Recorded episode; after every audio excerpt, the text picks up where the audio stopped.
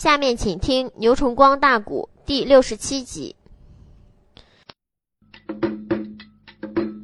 学老那般得罪了小嘴叫徐四，他发现呐，正一点面相无子虚，我不如官府的里边去报事。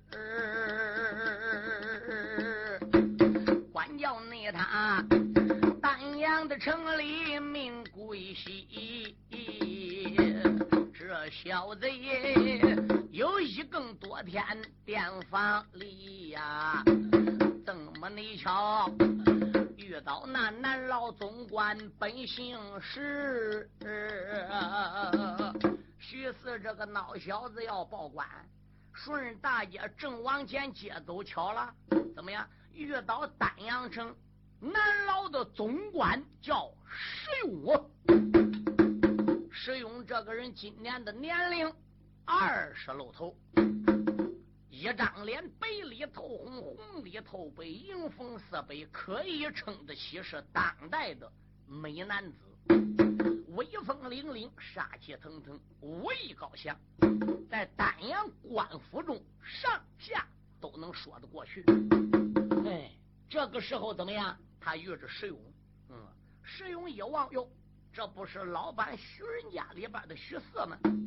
徐四连忙立到石勇跟前，胳膊一打眼跪下了。谁呀？我有事要报告啊！师爷？嗯，石勇说有什么事我不瞒你说，三年前俺店房里边来了一个人，这个人叫郑一点，搁俺家店房里住二三年了，就提起来模样呢，长得跟伍子胥一样。就是这个头发是白的，胡子是白的。影像上边呢，那头发的胡子是黑的。我看那像，哎，我知情不报，将来要查清他真是伍子胥，那么我不有罪过吗？所以我来报官。哦，南老总管石勇说，原来是那样一回事。好事，好事，我跟你讲，暂时不要去报官，因为我们丹阳的总兵大人姓侯，名字叫侯天杰。你要把那么大个消息报到侯天杰那里，他把个功劳一揽干净，你呀连一两银子你都捞不到。干什么？跟我石勇一块走到家里边喝酒谈心。今晚上在我府里边住一夜，明天早动身，我带你走啊。薛四说上哪去？我带你前往姑苏府兵马方城银龙宝殿，直接面见我主王僚，去参奏一本。那既然如此，我就跟师爷你去了。我要真正能把那么大功劳报到皇上那里，皇上肯定得给我官干，还能给我一大笔钱。那时候我也能说到老婆了，我也能置几十亩地了，我这晚年呐都不成问题了。石勇说：“那是自然喽。”可有一条。我带你去顶到银龙殿见主，报告这个功劳。逮到正一点，真要是伍子胥，到那会功劳也得有爷一半。石爷，那你放心吧。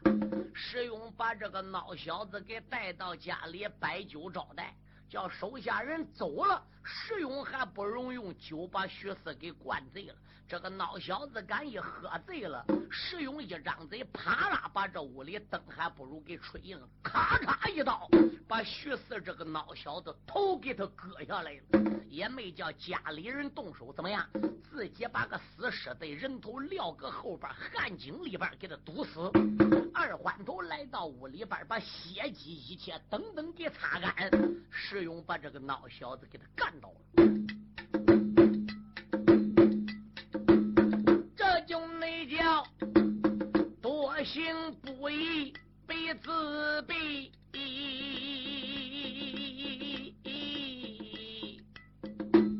陷入内境，他一条生命归了个西。通知你们，问石勇他是谁呀？但等那着。下节的书里得你提，压下你了。南老的总管且不论，这个店房里，我在场二爷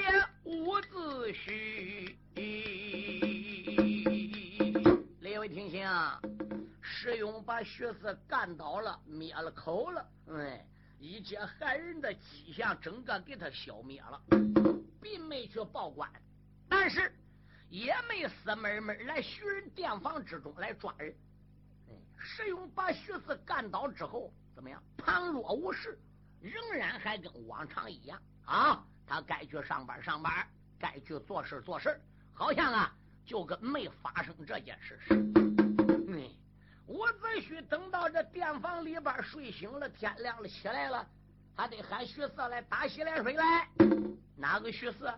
这找老板徐仁咋回事？徐仁一差人找徐四，人哪找不着徐四了？找遍了整个的丹阳城，也没找到徐四，不知道这孩子哪去了。武元跟老板徐仁判断，是那几十鞭子把他打生气了。他肯定是赌气不搁店房里为农作备，当着小二人去投亲奔友走了。当时呢，徐仁就说：“郑将军，你判断的也不一定对头。这孩子就他妈一个光棍蛋，上无三兄，下无四弟，也没有什么周正亲戚。他投又往哪里投呢？当初都可怜了，是我收搁店房里边当小二的哦。”这几年分主人样来了，乖乖，他还不如跟我对儿干，把我朋友给逮了。啊，随便他哪去吧。吴元跟徐仁俩怎么判断，也判断不出徐四去报官去死了。如果徐四去报官了，天亮人不堵徐仁店房来抓人吗？所以现在没有一点动向，这就证明徐四的失踪并没去报官。哎，但是更判断不了徐四死哎。好。二爷武元等吃过早饭之后，把哨马子一扛，朱筱一拿，又要去品宵要饭。老板徐仁就说了：“将军，我不回来是徐四作弊，你受苦了。现在我回来了，你再也不能去要饭了。”武元说道一声：“老朋友，你我呢虽然交好，话再说回来，我也不能朝天搁你家里坐吃山空啊，是不是？我闲着你怪难受。”这一段时间你没搁家，我出去品宵要饭，我反而还觉着怪好受。这个丹阳城啊，哪点能出，哪点能入，哪点能进，哪点能退，一切等等的地理，我整个摸脚眼儿，甚至说挨家挨户，我都数差不多了。我认为赵天出去溜达呢还怪好，你呢不要挽留我，我呢不打你招呼，绝对也不会自己走的。早晚要真正想走了，我必然要跟你说一声。我呢也不会在外边为你闯祸的。徐人实在留不住，没有法了，就让伍子胥出去了。二爷伍子胥打到店房里出去，又开始品笑。就这样，一番光阴，又是三年过去。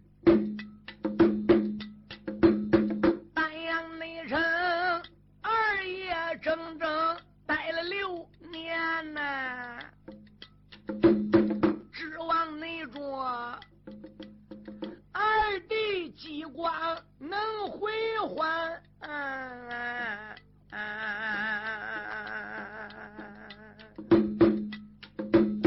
也不能知二王爷激光何时转，也不知。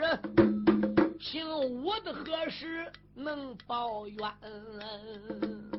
屋子内去，这一天大街口前来品笑啊！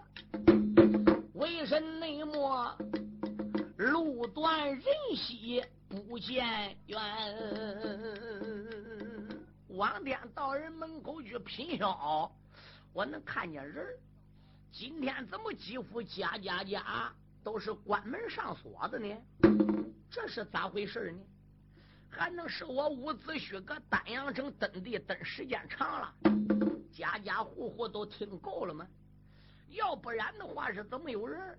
再一想不值得，顶多说他听够了不给我钱，听够了他不给我饭吃，也不至于听喊我到他门口了，起早的把个门给锁上了，嗯，不至于。哦，这到底这些人都哪去了呢？嗯，就好像大街口啊，冷冷清清，不像往天那样热闹，都跟路断人稀都升温那个味儿似的。哎，那大街北旁啊，他发现一个白胡老头过来了，拄给他拐杖。二爷伍子胥过来问：也就问今天我拼销怎么没有人听？家家户户都上门。老者说：“哎呀，你还不知道吗？今天不是四月八吗？”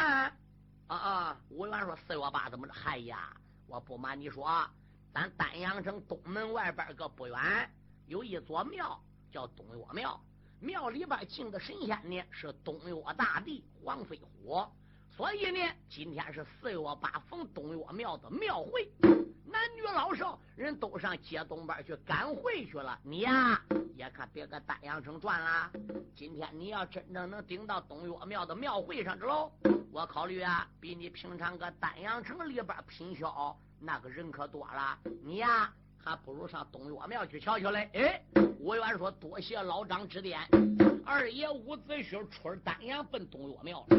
他不上东岳庙品销便罢，若上东岳庙品销，他这的大祸闯下来了。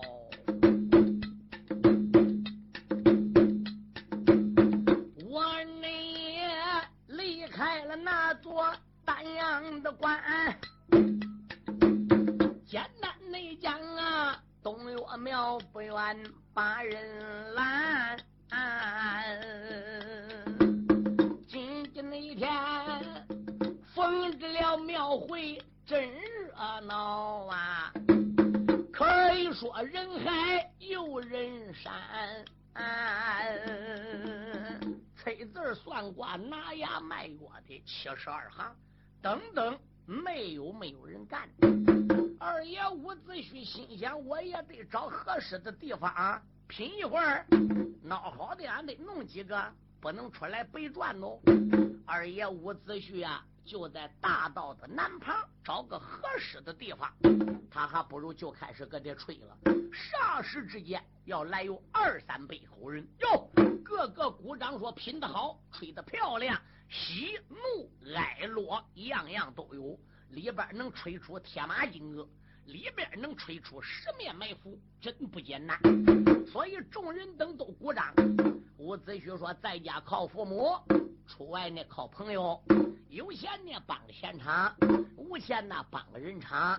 现在呢我都来提钱，小吹的也好，大家都鼓掌。他这来提钱，听那了说平销的人也没有一个走的。”正在五元拉架要起钱的时候，不了啦！快跑啊！侯二公子来啦！这一声“侯二公子来了”不要紧，操！把伍子胥厂子里边三百多口人一冲干净。二爷伍子胥只气得白眼乱翻，心中暗想：着哪个侯二公子呢？二爷刚刚要起钱，热闹人等都走完。这时内后，伍子胥山木留神看，那个大道上啊，扫过来素匹马新元，为首的本是一匹红纱马。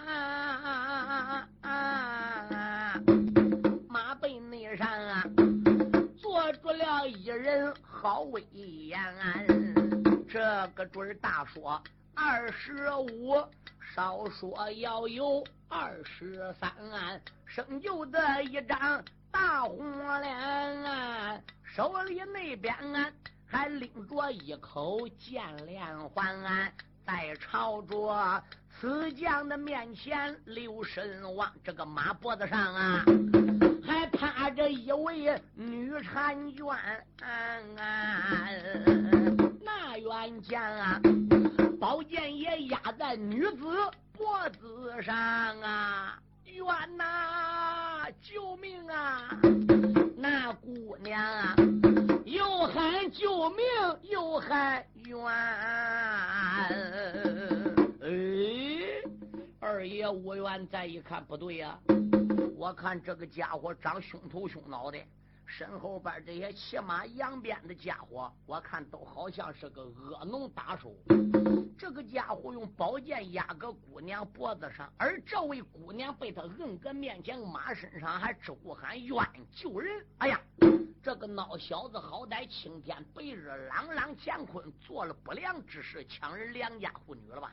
罢了，伍子胥。我身为练武之人，保的是忠良良将，敬的是孝子贤孙，杀的是赃官污吏，宰的是土豪恶霸。纵然我身在他乡一股，路见不平，也要拔刀相助，或者我就失去了一个练武人的本色。想到中间，手拿朱箫，肩背着哨马，一定是噌，叭叭杆铲，窜到大道上边，一个黑纱拦路，站住！他猛然打路南旁，往北一纵身，跳到路当心。那个朱箫本来就怪长，他两膀子再一伸，把这个路啊给他卡住了。那个家伙抢人家良家妇女，现在恨不得马上一步就能飞到家里了。猛然面前来个大哥接他去路，他一放一忙，吁，这个女子怎么样？还不如打马身上边个掉下来了。女子一掉下来，二爷伍子胥再一看，哎喂，认得这个女的了，谁个？原来伍子胥在他家住了六年，谁？老板徐仁的闺女，名字叫徐赛花。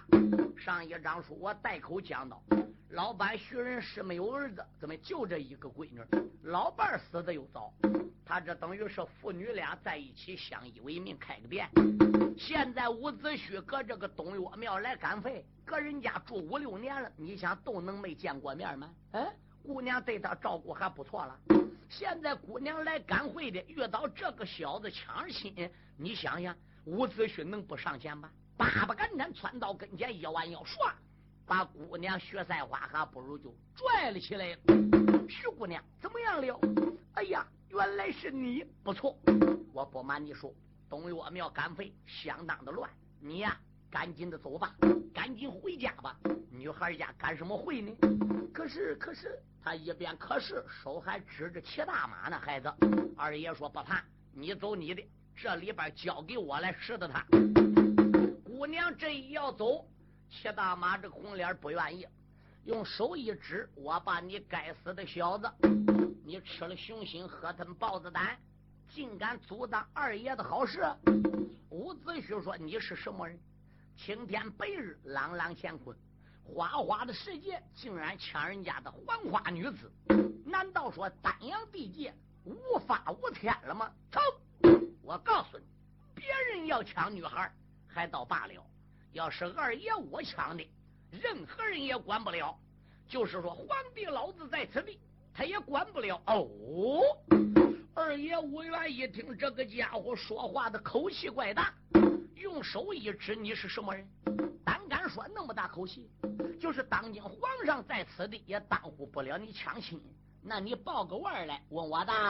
我告诉你，二爷我姓侯，我名字叫侯俊，我同胞的大哥姓侯，叫侯刚。俺爹是丹阳城的留守总兵，我打嘴说话。”爹爹的官讳叫侯天杰啊！有位侯二弟公子报了个名，何大内让闹了个上街丧门星，里边不骂的心里骂，暗暗的。小贼不住骂出了声，屋子内去，我丹阳城里等了六载，你父子所有的为人早知情，你小子谁中卧轨谁不晓啊？终日那里七男八女将人坑，想起来我老板的店里住了六载呀，到现在子虚还欠人家的情啊，今一天不把个姑娘抢啊，我话有千番再不明啊，如果没你。继续抢人做坏事。子虚内我无论的要打抱不平。二爷他想到中间开了口，公子不知要听清。想起你来，你的威望也怪大。俺听说你丹阳城里有了个名啊。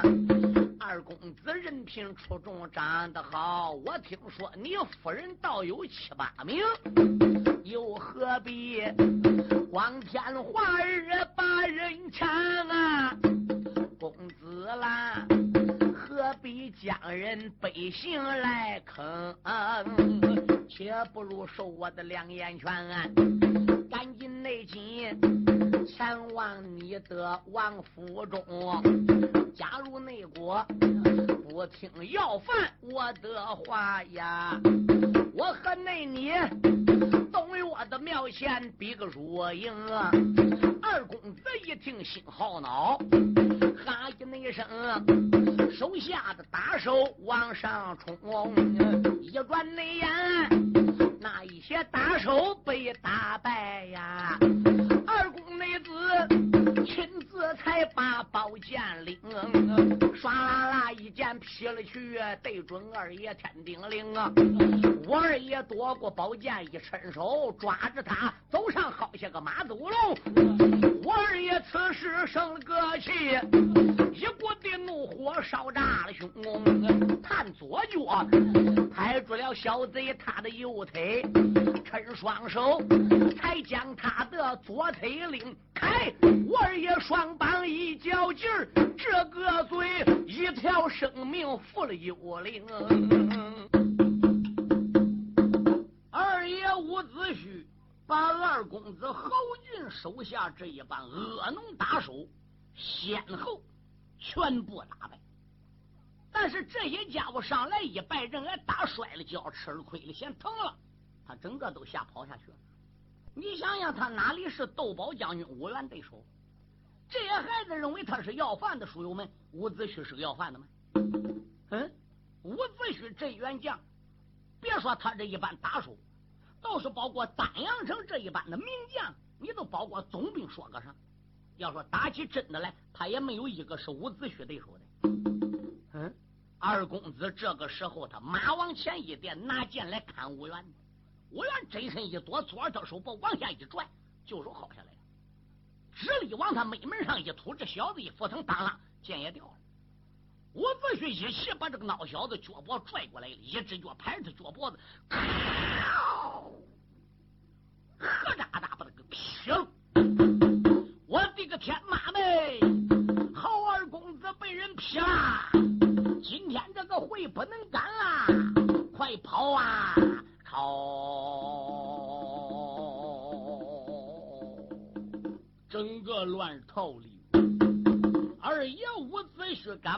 给劈过了哟，自己也有点后悔了，怎么不后悔？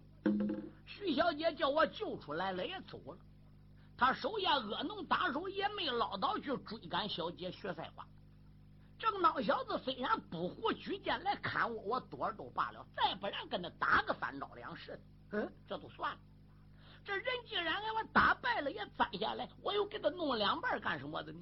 嗯，话再说回来，这孬小子长也不结实，求流了。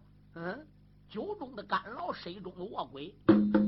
他要长得结实，我使这点劲儿也不抵开，也不抵两半的。闪开呀！侯大爷来啦！吵，哈啦一声，把伍子胥团团的包围起来了。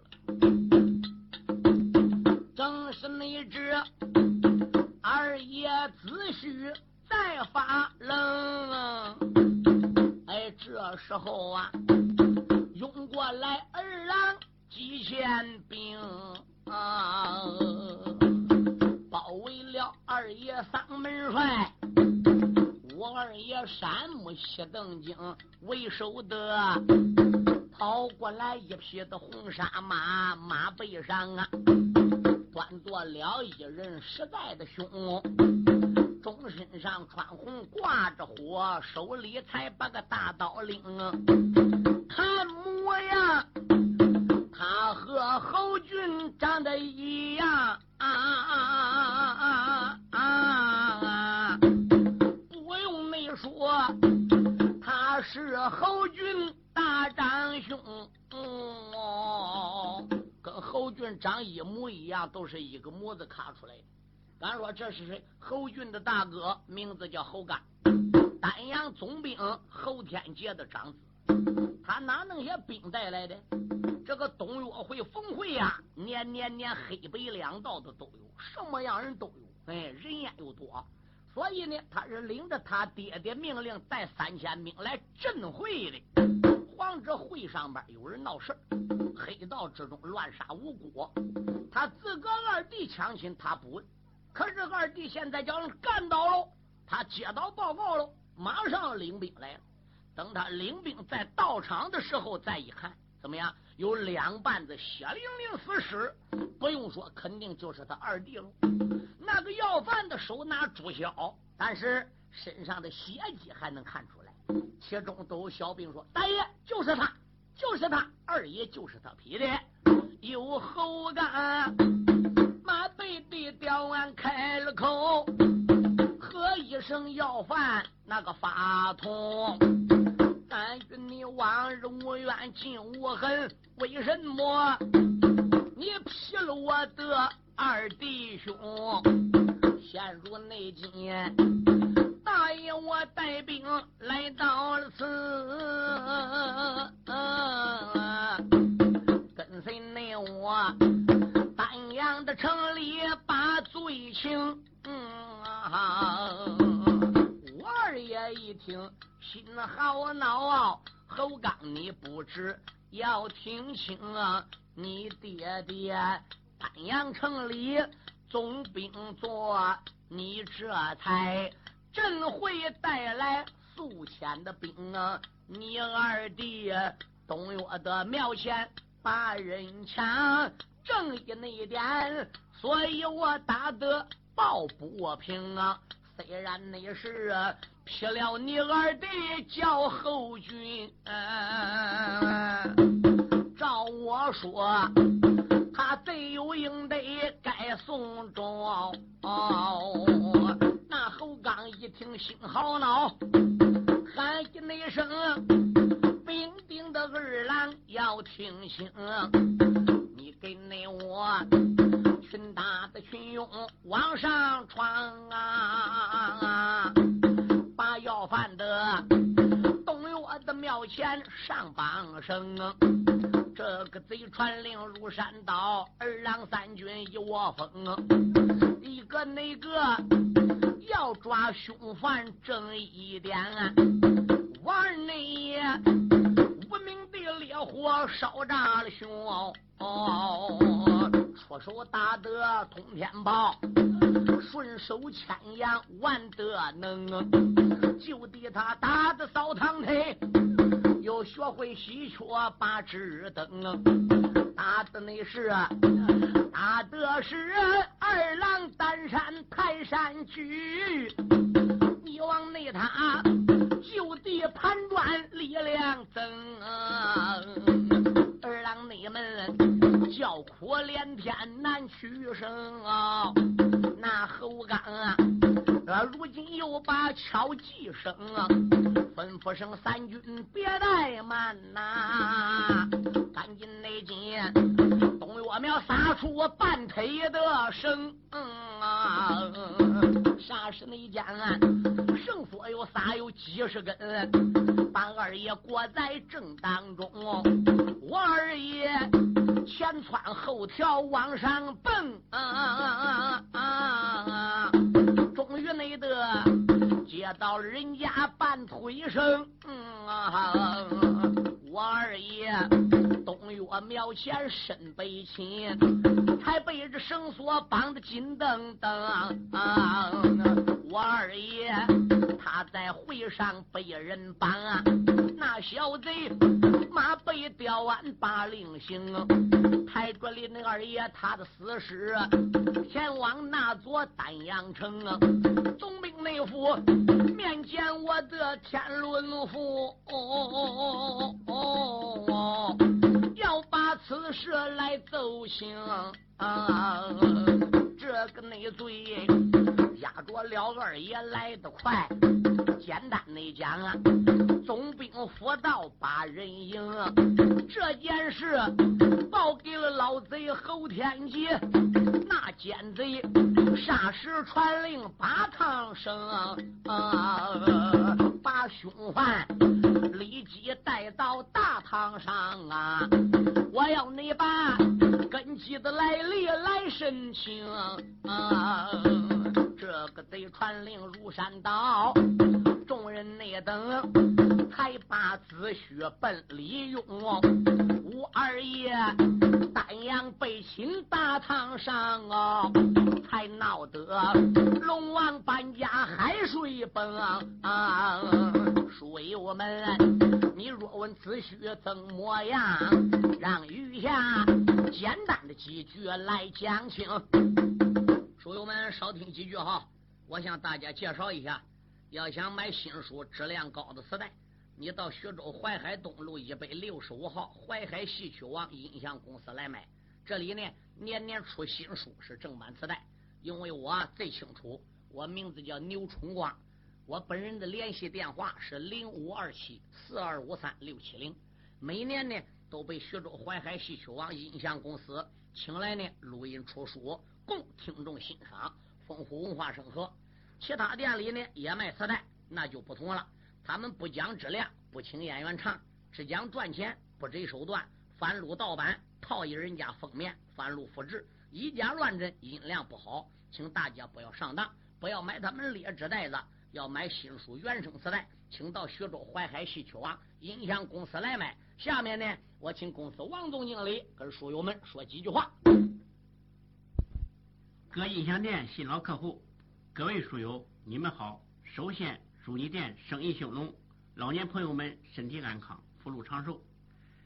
谢谢你们来信，帮助我们推荐现代有名的曲艺演员，为当今老人说唱古书，丰富文化生活。为了不让名书失传，我公司推将各地有名艺人请来录制节目，留存社会，为老年人造福。让他们保存些名书，流传万古。很多书友给我来信，怕书出不到底。现在我向你们保证，新书每年都出，并且一定要出到底。这一点，请大家放心。请你们要认准徐州市淮海戏剧网音像公司的书，这里才是正宗原版带。本店地址：淮海东路一百六十五号，电话：三七零八幺幺九。前几年我店出了不少书，一些人不讲质量，趁机盗版贩入，降低价位，冲击市场，抵住正版带的销售，致使广大消费者真假难分，只认便宜上当受骗。现在我做了广告，封口上贴有商标，上面印有徐州市淮海戏曲网音像公司“戏”字为防伪标志，请认准，谨防假冒。大家不要光图便宜进劣质袋子，开店要讲信誉，不能搞翻录复制、以假乱真，欺骗群众。最后，为了感谢广大顾客和书友对我店的长期支持和信赖，我店将在不影响质量的前提下，尽量压低成本，本着宁可不挣钱，也不让盗版带占领市场，使听众上当受骗。尽力满足书友们的欲望，让大家尽情的享受价格低、质量高的原版带，还要文化生活，为广大听众做贡献。谢谢，单为大家听书了，请谅解。下面咱就开说。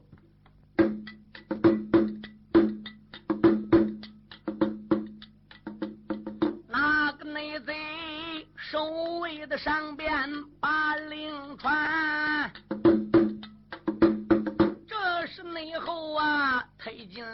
二爷叫五元，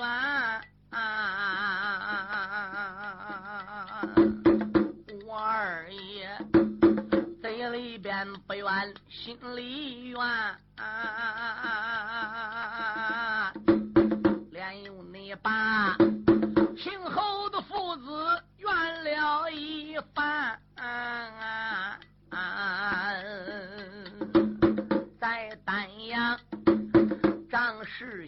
人百姓害，打抱不平。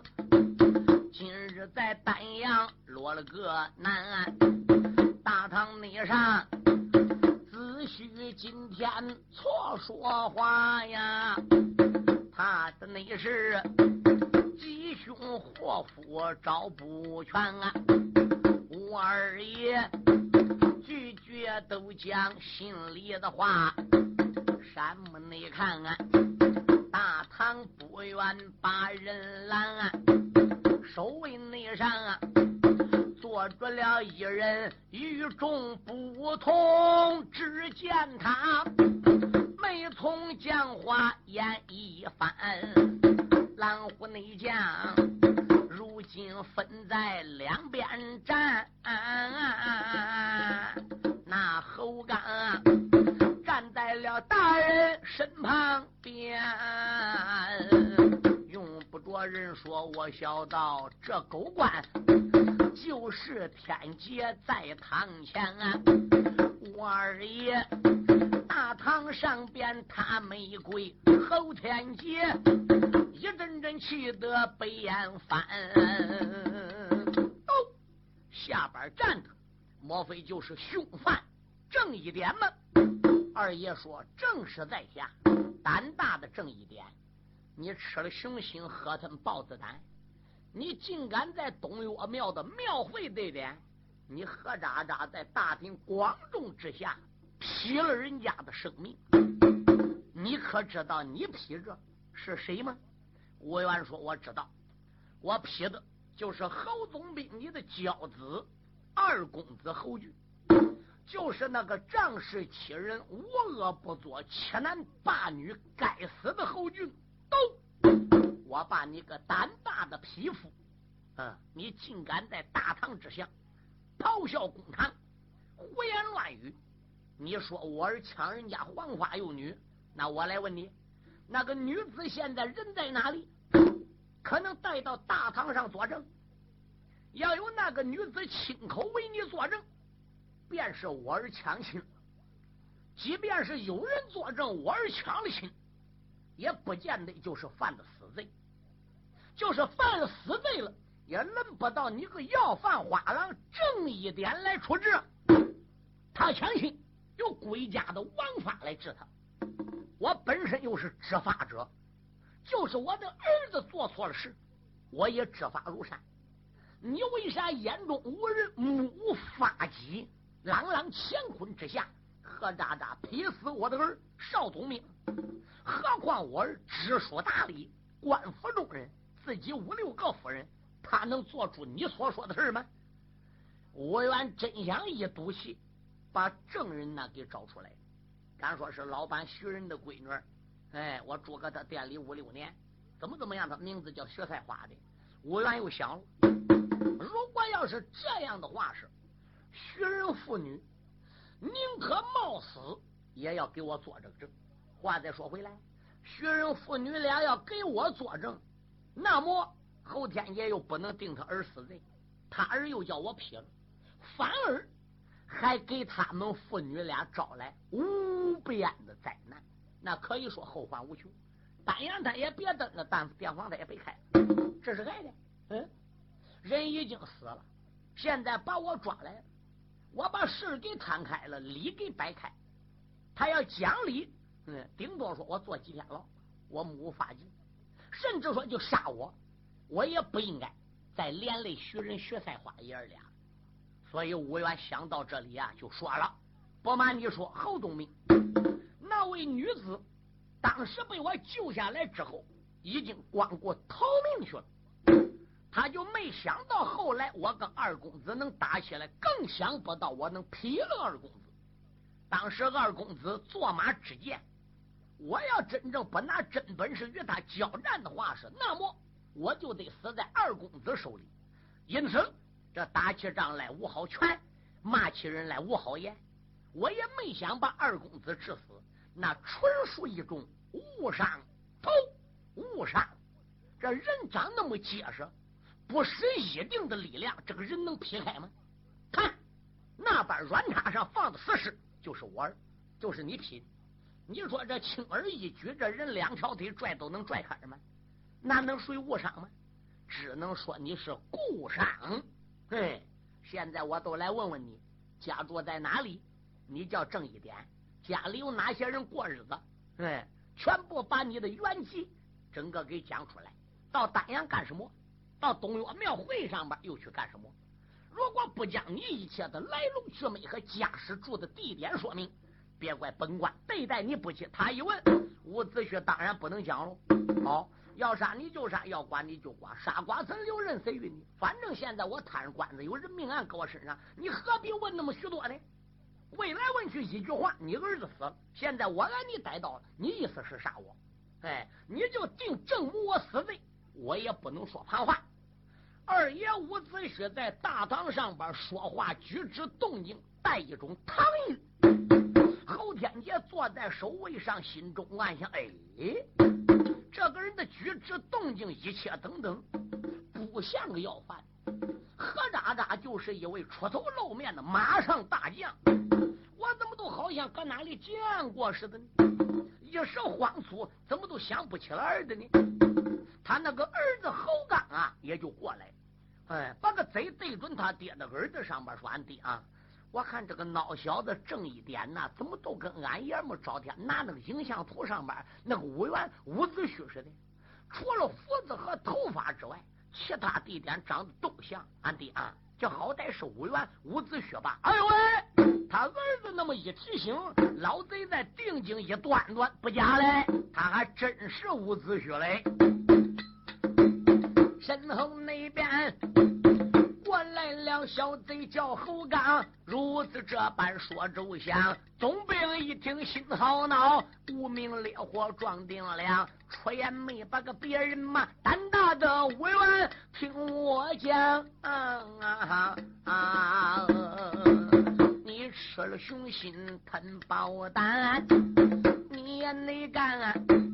穿过了昭关，又过沙江，五谷的地盘有多大呀？为什么偏偏要到我的丹阳啊？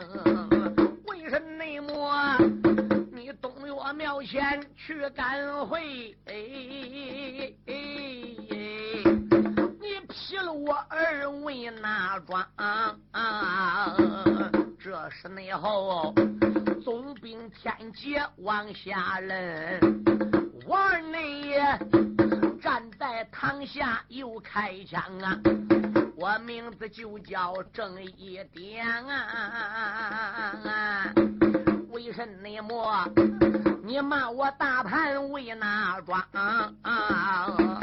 王二爷宁死也不承认。